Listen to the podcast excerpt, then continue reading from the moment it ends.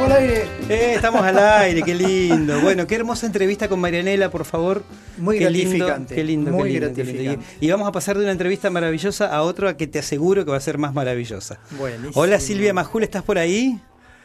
Hola, ¿cómo les va? Acá estoy. Hola ¿Cómo Silvia. andan? Hola, bienvenida a Especie en Viaje. Gracias por tu tiempo, ¿eh?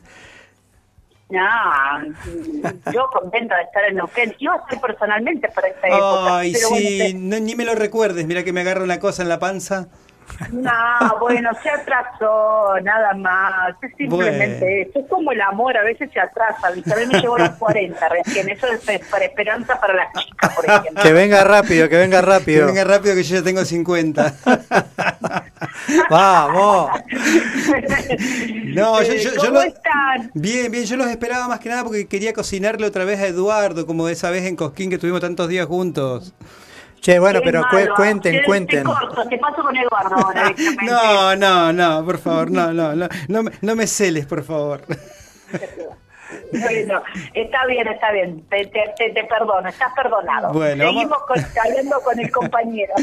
Vamos a pasar ahí a la, a la parte formal de la entrevista. Estamos al aire con Silvia Majul, la directora del documental El Nombrador. El nombre, no. El Nombrador, sí. eh, un documental que la verdad que por todas las notas que he estado leyendo, Silvia, eh, ya dan un- no lo pude ver con el link que me mandó la, la gente de prensa tuya todavía porque no he tenido el tiempo, pero de leer las notas que has dado en La Nación, en Página, en todos los lugares, eh, ya me resulta que, que- que tengo que verlo inmediatamente. ¿Nos podés contar un poco de qué se trata? Ah, perdón, Bueno, antes, este antes es puedo mi preguntar. Segundo, Perdón. Mi segunda película largometraje. eh, y estoy muy feliz porque son como una especie de trilogía que todavía no sé cómo, cómo voy a, cuál va a ser el tercero, pero desde homenajes en vida, si vale el término homenajes, ¿no? Sí. Para mí las expresiones artísticas, muchas veces lo hemos hablado, vos que sos poeta y el compañero no sea además el locutor, que, que otra actividad ejerce, porque todos tenemos También poeta, también poeta y músico también. Oh, viste, que Ponele. andamos comunicando por, por, por los poros. La comunicación no sale por los poros. Totalmente. A mí Anaí Mariluán me dijo que la comunicación para los para la cosmovisión mapuche es un don y que uno no puede renunciar. O sea que yo voy a tener 90 años y voy a estar, hola vos chicos, ¿cómo estás? bueno, la cuestión es que este es mi segundo trabajo documental y la verdad es que desde el primero que había hecho, que me animé muy tímidamente, me acuerdo que me habían dicho, si tenés la posibilidad de hacer un segundo, ¿cuál elegirías? Y dije Daniel Toro. Por dos motivos. Primero, por su historia de vida, que todo el mundo conoce por lo menos una de las mil canciones que hizo, Samba para olvidarte, cuando tenga la tierra, la antigal para ir a buscarte, etcétera.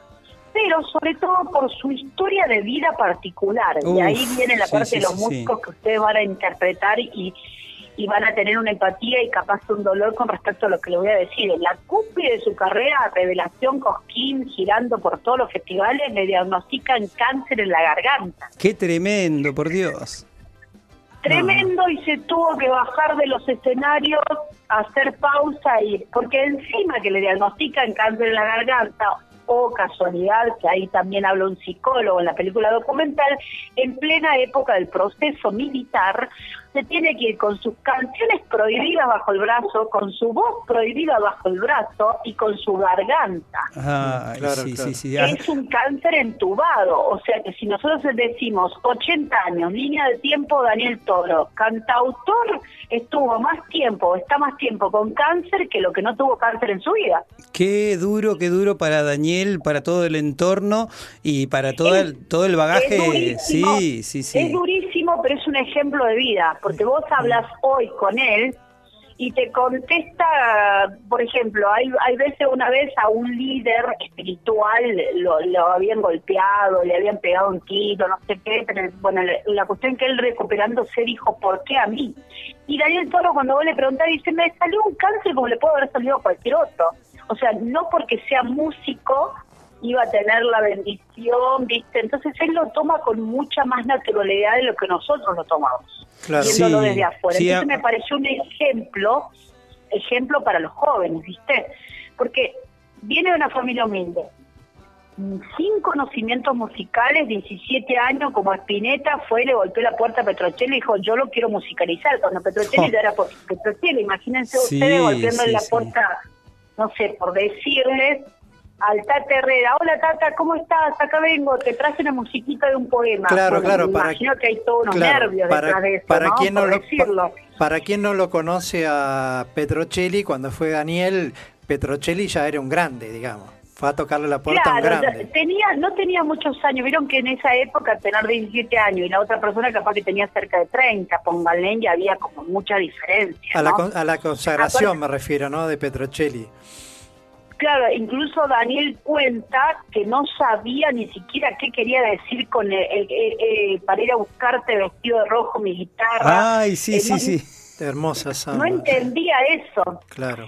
Eh, y, pero él, sin embargo, le musicalizó, lo- lo- le pareció hermoso. Y Petrocelli le dijo, uy, al fin encontré a alguien que le pueda poner música a mi poema. ¿viste? Por Porque Dios, que qué yunta. Claro, claro. Entonces, me parece hermosa la historia para contarla como ejemplo, ¿no? Hermoso como ejemplo de vida, de lucha. Es una persona que se ha construido a radio, ahí, ahí se ha formado a radio, a poeta, a curiosidad. Entonces ahí viene la parte personal. Uno trata en, una, en un documental, como ustedes en la radio, de transmitir lo que quieren escuchar los oyentes, o transmitir lo que ustedes llevan, pero también tratan de ponerlo su impronta. Sí, por Entonces, eh, supuesto. en, este, en este caso también traté de ponerle mi impronta y hay como un pequeño guiño, homenaje a los eh, la, a la gente que hace radio, ¿viste? ¿Cuánta gente que hace sus programitas de radio desde hace 39 años o pagan espacio los fines de semana de 6 a 7 de la mañana, domingo, no sé? Entonces me parecía que tenía que haber un pequeño homenaje. Entonces yo pensaba, esto sobre todo es una ocurrencia de Eduardo, no le quiero robar las ideas, pero en lo último que está al lado mío acá y les manda saludos. Besos, Eduardo. en 10 años que se han hecho un montón de documentales de músicos argentinos, jamás se lo convocó Marcelo Simón, por ejemplo, para que opine. Uf. Siempre se, se, se, se- se trata de hablar con artistas, que me parece perfecto, pero muy pocas veces se, hable con, se habla con los formadores de opinión, que son ustedes. Sí. Entonces, en, el, en la película documental hay entrevistas de Daniela Toro, que fue una, un buen acertijo, porque en un momento íbamos a hacer el documental convencional con Daniela detrás de cámaras, y se nos ocurrió ponerla como en primera persona y, y entrevistando, y, y los artistas se emocionaron mucho, sentían que le estaban hablando al mismo Daniel. Y Ay, después qué lindo. Sí, y después entrevistamos a mm, artistas, artistas, eh, perdón, a periodistas que nos hablaban del mismo Daniel o presentaban temas. Y acá viene la parte que les va a gustar a ustedes, porque son chicos jóvenes, para mí son jóvenes, muy jóvenes, como la locutora, Gracias. que lo que traté, el otro guiño, además del humilde homenaje a los radiodifusores, es que mm, traté de que queden claro que la música es una sola. ¿Cómo quedó en claro eso? Hacía cinco años que andaba atrás de un archivo de Miguel Abuelo cantando folclore, porque en sus comienzos cantaba folclore. Cuando el tipo de Arnón sí, sí, llevó sí, a la sí. cueva, dijo, le preguntaron, ¿cómo era el señor este Martínez, eh, Eduardo? Eh, Javier, Javier- Martínez, Javier Martínez. de Manal le preguntó, Manal. ¿y vos, pibe, qué haces? Y el pibe con su mejor orgullo, así Miguel Abuelo, dijo, yo hago folclore. Y subió y cantó Vidalo para, una so- para mi sombra. Wow. Qué tremendo Y eso. después- Con la y onda de después mi, con la onda Antigal, ¿viste? con la Y onda de Miguel. del Antigal que te desnuca, chicos. Entonces, el- Perdón, perdón, no, te iba, a, trabajo te iba a está- decir que con lo, lo cantó, pero era Miguel Abuelo. Era con la onda de Miguel Abuelo, ¿no? Que sabemos el modo que tenía de, de cantar él. Digo, fue. A mí me gusta. Sí, a sí. mí me, me gusta la voz, me gusta la impronta. Eh, hoy hoy lo vi al, al, al preestreno con un músico decía, ay, mirá cómo hace acá. Y yo yo digo, ay, soy tan analfabeta, ustedes disculpen con, con el tema de la música. No soy sorda, soy analfabeta. Pero bueno, el, el tema es que eso apareció y eso me hizo a mí cosquillitas en el corazón para decir, tan, tan, cuando lo conozco a Daniel Toro, justo era la época de que eh, los divididos habían sacado el disco La Era de la Boludez y con el disco ese La Riero, ¿se acuerdan? Sí, sí, sí, sí, me acuerdo, me acuerdo, me acuerdo totalmente. Bueno, y yo en esos tiempos ya soñaba con que eh, Moyo haga cuando tenga la tierra. Mira, se me Mm. cumplieron 32 años después los deseos, ¿no? Pero, Pero, bueno, pero fue así eh, po- porque se lo pediste vos o porque surgió. No, se, se, se me surgió, se me surgió la idea insistir, el gordo estaba ahí conmigo, ¿viste? y encima cuando uno insiste con la gente así grosa, trata de no ser pesada, entonces era, hola, ¿qué tal? Te puedo mandar un mail con una propuesta, por el mail, después, después ya estábamos como chanchos, ¿no? Pero Che, porque lo, lo- nos lo saludaste con, con un, con un comienzo de una canción de él. Hola, ¿qué tal? lo, lo convenciste por No, ahí. sí. No, te cre- no se crean que sé mucho de... Pero a mí, ¿saben lo que me pareció de particular? Y ustedes me van a decir ahora, ah, sí, tenés razón, que tiene el más oído que yo. ¿Saben que me pareció muy particular la voz de Moyo en la actualidad con la voz de Daniel Toro cuando se, se iba rompiendo, ¿no? Con, con su enfermedad. Sí, Entonces, sí, sí. Ese- esa rasposidad. Sí, poéticamente lo vi como una tierra así santiagueña, árida, una tierra pampeana, ¿vieron? Así lo vi con, con Ah, esa... Te agarró por ese lado Sí. del paisaje. Sí, entonces me parecía que el paisaje de la voz de Moncho era muy parecido al paisaje de la voz de Daniel, sobre todo cuando él intentó volver o cuando ya volvió y todo eso. Así que, y eso también eh, coloreaba o, o terminaba de cerrar esta cuestión que yo que, que quiero transmitir en el inconsciente del guion y de la película y del mensaje, que la música es toda la misma. Después lo termina diciendo José Seña y la Colo Merino a través de una entrevista que hacen entre ellos. Entonces terminan diciendo esto, ¿no? De que la música es toda la misma, basta de mirar con, con verti- verticalidad hacia cierto género. ¿viste? Ay, Exactamente. bueno, hay que terminar con eso, hay que terminar. ¿Cómo? Hay que terminar con ese verticalismo, justamente. Ay, sí, viste esa cosa, Sí, y con ¿no? esa- y con esa- y con con concepción. Digo, ¿viste? con esa No, concepción, nada, ¿no? Son todos músicos. No, Che, perdón, decía, no, que nos estábamos Sí, sí, pisando sí. un poquito, que bueno, esto es así, por teléfono, ¿qué va a ser?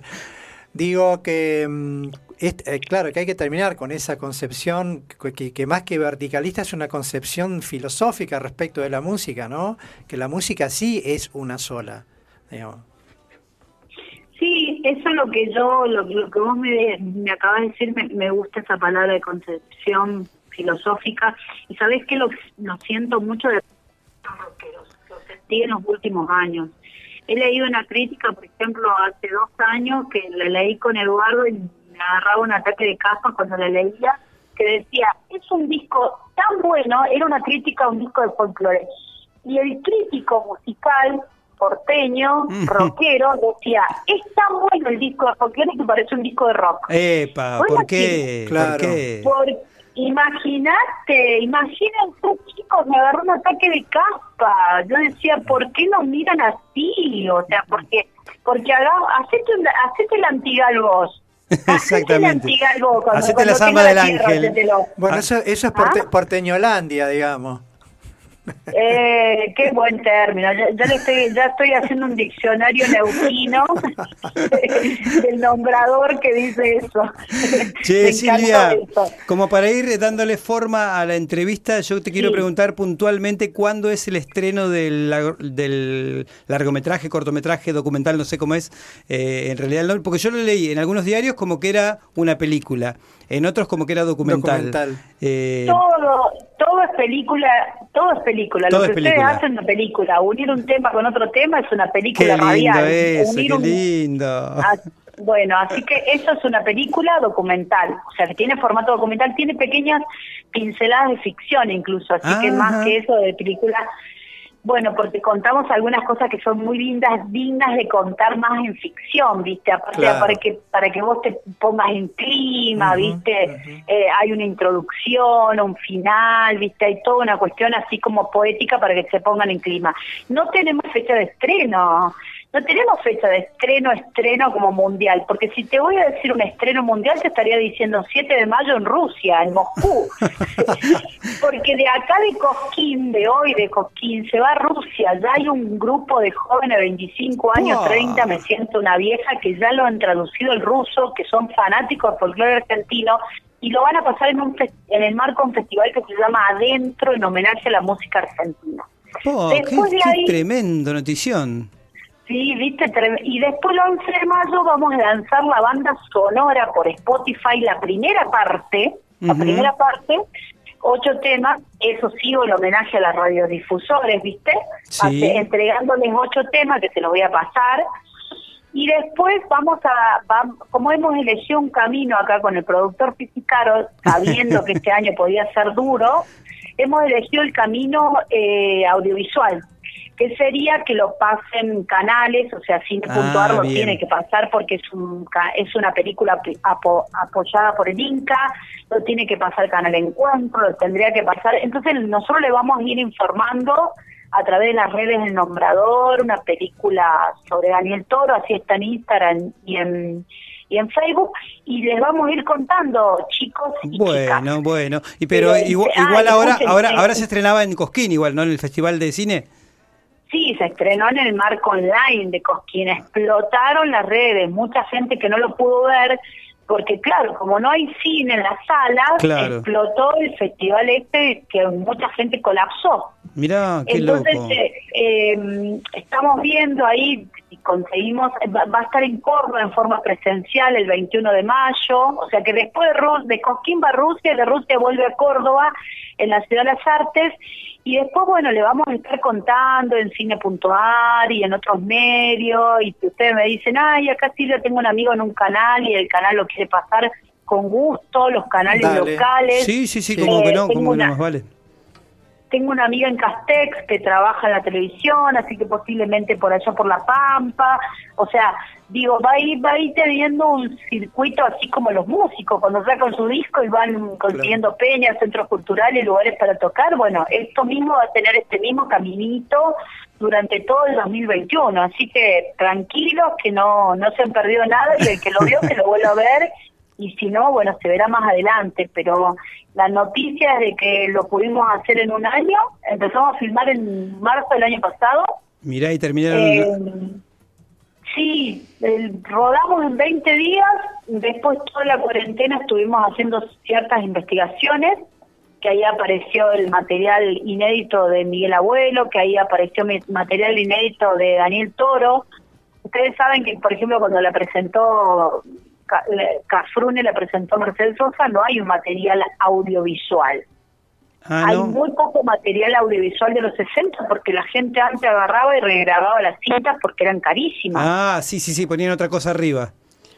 Y el 70 la tiraron todos los militares. Entonces, eh, el material el, el material de archivo que conseguimos para esta película, yo estoy más agrandada, no saben.